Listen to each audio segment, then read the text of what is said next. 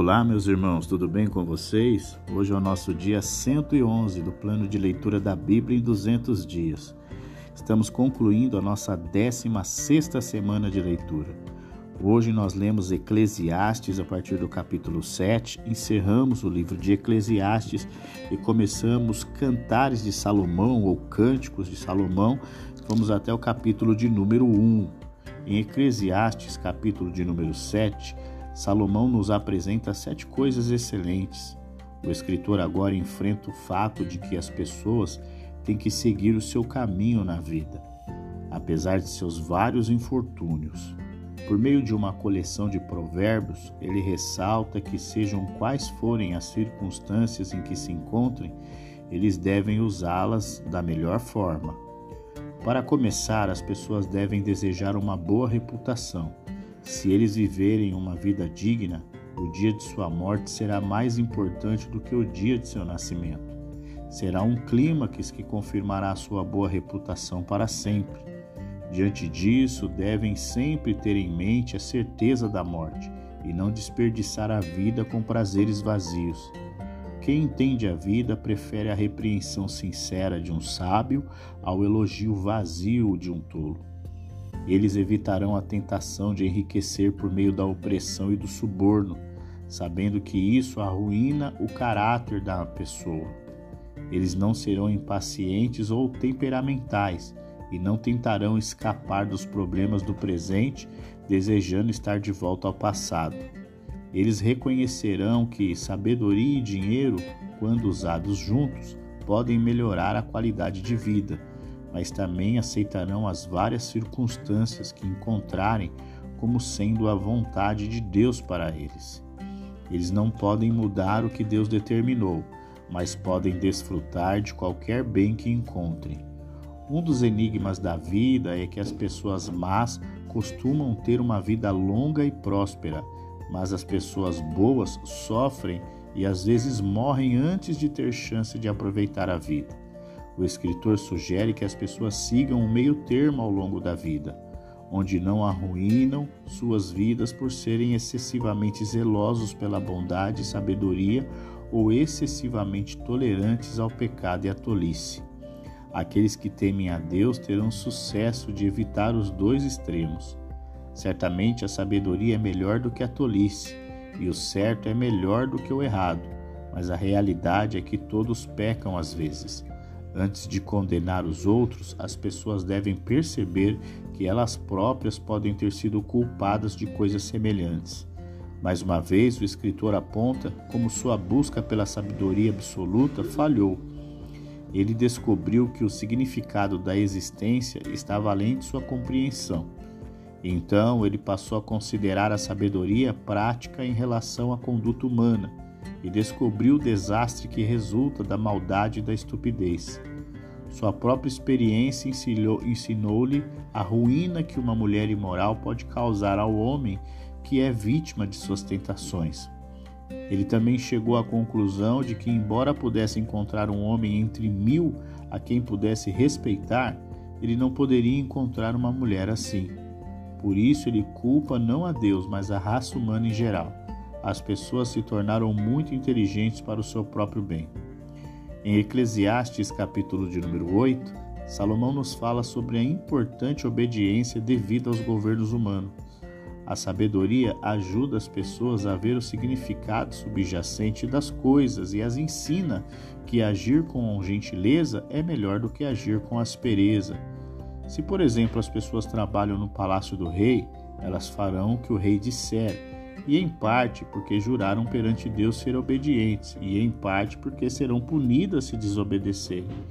Mas se eles acharem a ordem do rei racional, a sabedoria lhes mostrará uma saída. Eles esperarão por uma oportunidade adequada para agir, e então agirão de tal maneira que, embora não desobedeçam o rei, tampouco pequem contra sua consciência.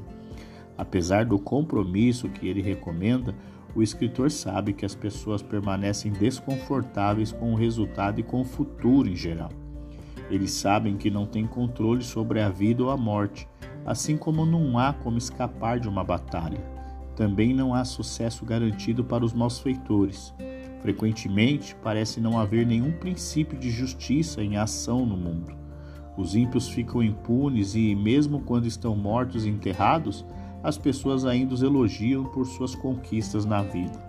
Parece que essa falta de punição incentiva as pessoas a pecar. O escritor sabe o que dizem os mestres tradicionais: que aqueles que temem a Deus serão recompensados e os iníquos serão punidos. Mas ele também sabe que muitas vezes o oposto é verdadeiro. As pessoas não devem se desesperar com esses problemas, mas sim desfrutar de tudo que Deus lhes deu na vida. Não devem passar dias cansativos e noites sem dormir, se intrigando com problemas para os quais só Deus sabe a resposta. Em Eclesiastes, no capítulo de número 9, Salomão chega à conclusão de que coisas boas e coisas más sucedem, tanto na vida do justo como na vida do ímpio. Uma pessoa pode acreditar que a vida está sob o controle de Deus, mas ainda não sabe se as experiências que ela encontra na vida são um sinal do prazer de Deus ou de sua raiva. O mesmo destino, a morte, vem para todos. Pessoas boas não têm vantagem sobre as más. A única vantagem é a dos vivos sobre os mortos. Os vivos ainda podem fazer coisas, mas os mortos são inúteis e esquecidos. Portanto, as pessoas devem aproveitar a vida ao máximo enquanto têm oportunidade, pois não haverá mais oportunidades quando estiverem mortas.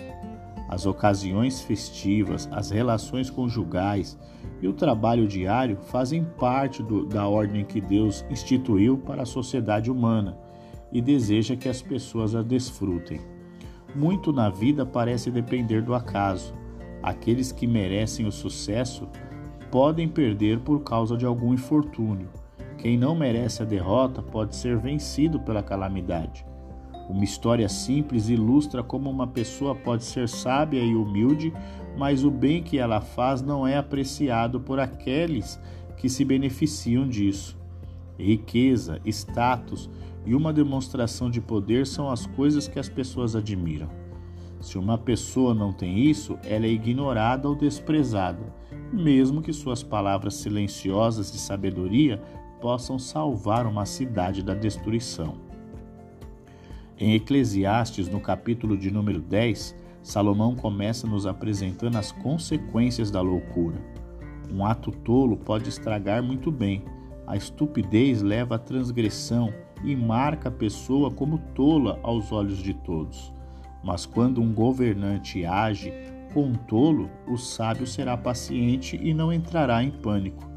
Infelizmente, os tolos, muitas vezes, chegam a posições de autoridade mas as pessoas mais capazes não têm a chance.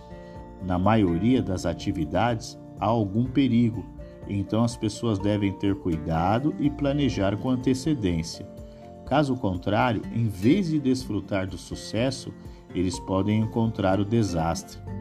Os tolos falam sem pensar nas consequências de suas palavras e, portanto, se metem em problemas. Eles perdem seu tempo falando muito sobre o futuro embora ninguém possa saber o futuro. Eles desperdiçam sua energia em trabalho inútil. Eles não têm ideia para onde estão indo. Governantes imaturos que pensam apenas em seu próprio conforto e ignoram as necessidades do povo trazem dificuldades e descontentamento ao país que governam. A preguiça leva à decadência. Se as pessoas querem aproveitar as coisas boas da vida, devem trabalhar para ganhar dinheiro para comprá-las. O sábio aprenderá a controlar seus pensamentos e, consequentemente, suas palavras e ações. Dessa forma, eles ficarão longe de problemas. Em Eclesiastes, capítulo de número 11, Salomão fala sobre o sistema de semeadura egípcio da época. É típico do escritor encorajar uma atitude positiva perante a vida é verdade que a vida pode ser incerta, mas não há razão para se recusar a agir positivamente. Independentemente do que as pessoas decidam fazer, elas devem trabalhar com ousadia, apesar dos riscos, esperando os resultados no tempo devido. No entanto, eles não devem colocar todos os seus bens ou dinheiro em um projeto. Então, se eles encontrarem um infortúnio em um lugar, o resto do investimento estará seguro. O mundo da natureza mostra que há muitas coisas na vida que as pessoas não podem controlar e nem alterar. Há muito que eles não sabem. Se eles sempre esperam até ter certeza antes de colocar os seus planos em ação, eles nunca farão nada. Em vez disso, sua atitude deve ser positiva e otimista. A vida é comparada à luz do dia, a morte às trevas da noite. As pessoas devem, portanto, aproveitar a vida ao máximo enquanto dura a luz do dia. A vontade de Deus é que as pessoas aproveitem a vida. Na verdade, eles têm a responsabilidade de fazer isso. O escritor exorta os jovens a tomarem nota disso, especialmente a não fazerem mau uso de suas faculdades mentais ou físicas, desenvolvendo atitudes erradas em relação à vida. No entanto, seu desfrute da vida deve estar de acordo com uma compreensão adequada de Deus e de seu caráter. Eles, como todos os outros, são responsáveis perante Ele por seu comportamento. Em Eclesiastes, do capítulo de número 12, Salomão, já idoso, encerra suas conclusões sobre a vida de maneira magistral. Os jovens devem se lembrar que Deus é o Criador, o doador da vida e de tudo o que vem com ela. Eles deveriam aceitar a vida de suas mãos e desfrutá-la como ele pre pretendia. A oportunidade terá passado quando chegar a velhice. O escritor retrata a velhice como uma casa em ruínas, em um inverno frio e escuro. O velho, agora no fim da vida, está trêmulo, curvado, meio cego, meio surdo, não consegue dormir bem, tem medo de altura e tem medo de andar na rua. Ele perdeu todo o desejo pelos prazeres da vida. Finalmente, a morte o domina. Ele é como uma tigela quebrada ou uma jarra d'água quebrada. Deus, que primeiro deu a vida a ele, agora a leva de volta. A vida seguiu seu curso e acabou levando a nada. Aqueles a quem o escritor ensinou não eram apenas os filhos dos ricos que frequentavam as escolas da sabedoria, mas também pessoas comuns da cidade. Seu método de estudo consistia em considerar todos os ensinamentos sábios relevantes para o assunto, selecionar os mais adequados e, em seguida, organizá-los de uma forma que fosse interessante e útil para o público. No entanto, ele nunca distorceu a verdade para se adequar aos seus próprios propósitos. O verdadeiro ensino da sabedoria, como aquele de que o escritor fala aqui, vem de Deus. Ajuda as pessoas a continuarem e ficam gravadas em suas mentes. Um aviso final é necessário. Muito estudo pode ser prejudicial, principalmente se for além do que é ensinado pelos mestres da sabedoria. Todas as pessoas têm a responsabilidade básica de temer a Deus e obedecer aos seus mandamentos. Eles são responsáveis perante Deus por tudo o que fazem.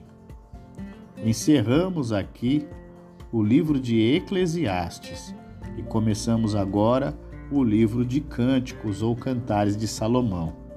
Em Cânticos, capítulo de número 1, vemos que o amado e amada declaram que o amor é melhor do que o vinho e mais marcante.